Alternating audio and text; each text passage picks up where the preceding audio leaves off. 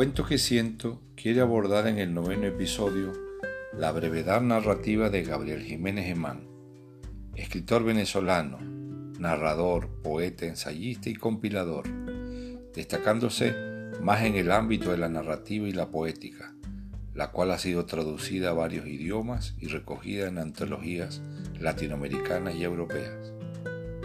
Convive en simultáneo con otras facetas, entre traductor de poesía de lengua inglesa y editor independiente con Imaginaria, para ediciones, dice, dedicada a lo inquietante y lo fantástico. También dirige desde Caracas la revista latinoamericana Imagen. Acercarnos a Gabriel Jiménez Emán, a su brevedad, es un artilugio rodeado de puro ejercicio de creación fantástica. Desde allí desde el principio superlativo de la pequeñez edifica su poética. Así lo percibimos en, El hombre invisible, el hilo de un delgado decálogo con sus justas diez palabras nos deja el enigma expectante que ofrece la alquimia del relato para que nuestra conciencia no sea invidente.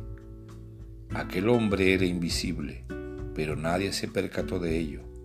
Así nos reclama Jiménez Emán para que en lo adelante estemos atentos a cualquier camino, brecha o manantial que su brevedad nos imponga como esencia del relato. Para ello, entraña sus señas en el relato mínimo que titula La brevedad. Me convenzo ahora de que la brevedad es una entelequia cuando leo una línea y me parece más larga que mi propia vida. Y cuando después leo una novela y me parece más breve que la muerte. También quiso escribir los mil un cuentos de una línea, pero solo le salió uno. Esa es la genialidad de los cuentos mínimos de Gabriel Jiménez Emán, que narra lo insólito y lo extraño que se combinan camuflados con los sucesos cotidianos impregnándolos de humor y sobre todo de ejercicios del intelecto.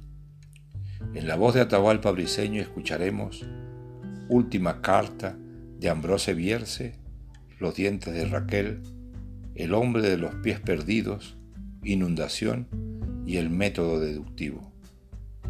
Bienvenidos a Gabriel Jiménez Emán.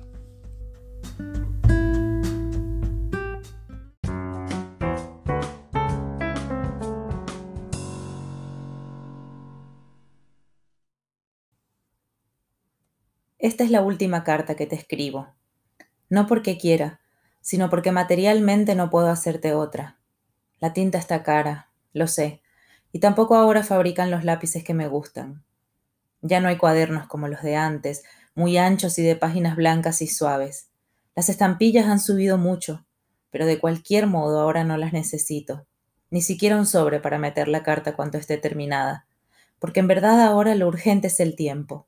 Se acaba el tiempo y todavía no he empezado a escribir todas las cosas que debo decirte, aunque me exijo un enorme esfuerzo para mover las manos y sacarme el lápiz y el papel que llevo en los bolsillos. Me cuesta solamente intentarlo, pero todo estará recompensado sabiendo que leerás mi carta como si fuese la primera misiva de amor que te envié desde aquella ciudad remota cuyo nombre olvidé. Además, en este instante todo se me borra en la memoria debido a la escasez del aire, y a cierta incomodidad que no debiera representar un problema en un momento tan importante para nosotros como este. También me apena molestarte, porque debe ser tú la que debe venir a buscar la carta, pues a mí me da vergüenza presentarme con esta corbata y este traje negro que no me pertenecen. Perdóname. Desde el comienzo no he hecho más que lamentarme y hay tantas otras cosas en las cuales no es justo culparte de nada. Pero has debido fijarte bien, cuando me viste en la cama no estaba muerto, sino dormido, y delante de ti me taparon y me metieron en este ataúd, donde me cuesta mucho escribirte porque no hay luz y es bastante incómodo gritar en esta posición y sin el aire suficiente para rogarte que me saques de aquí.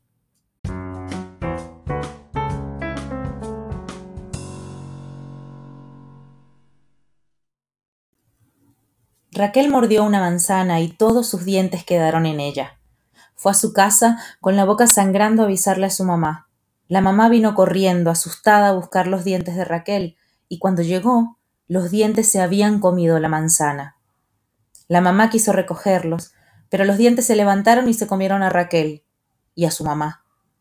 Después, los dientes volvieron a la boca de Raquel, quien muy hambrienta corrió a pedirle a su mamá que le comprara una manzana.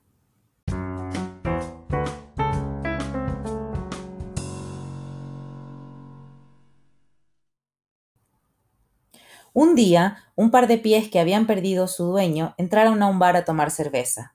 Disculpen, dijo el portero, aquí no puede entrarse sin zapatos. Ah, es verdad, dijeron los pies, y se regresaron a una zapatería. Ahí fueron muy bien atendidos. Encontraron a unos zapatos que les calzaron de maravilla. Entonces se dirigieron nuevamente al bar y el portero se alegró mucho de que los pies estuviesen ahora protegidos y elegantes. El hombre que había perdido sus pies estaba muy incómodo, pues los necesitaba para ir a tomar cerveza. Era mediodía y hacía un calor terrible. El hombre se las arregló para llegar hasta un taxi y pedirle que lo llevara hasta donde quería ir. Al llegar a la puerta del bar, el portero le dijo Disculpe, señor, no puede entrar sin pies. No puede hacerme esto, dijo el hombre. Es muy difícil encontrar unos pies a esta hora. No lo es, respondió el empleado. Hace poco entraron unos aquí. Entonces deben ser los míos. Solemos tomar cerveza a esta misma hora. Déjeme entrar. No puedo, replicó el portero. Mejor se los llamo. Espere acá. El portero se alejó a buscarlos y el hombre pensó que era una gran suerte haber coincidido en aquel bar. Cuando el portero y los pies regresaron, el hombre no pudo reconocerlos, pues traían puestos unos extraños zapatos. ¿Qué desea? preguntaron los zapatos.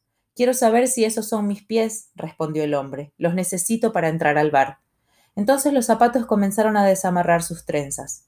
Al instante los pies estuvieron descubiertos, y con gran sorpresa el hombre vio que no eran los suyos. Los pies volvieron a calzar sus zapatos y muy contentos de no pertenecer a nadie, regresaron al bar. El hombre aún no ha podido tomarse esa cerveza.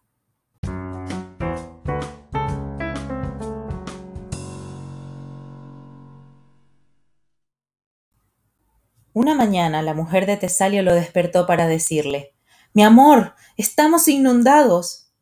No importa, respondió Tesalio entre dientes, dando vueltas en la cama y sin poder abrir los ojos. Sacamos el agua y asunto arreglado. Es imposible, replicó ella. Estamos en el mar.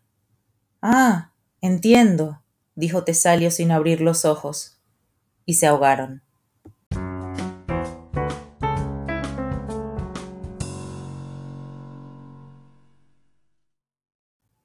Al abrir el periódico, vio que el asesino le apuntaba desde la foto. Lo cerró rápido, antes de que la bala pudiera alcanzarle en la frente. Dejó el periódico a su lado, todavía humeante.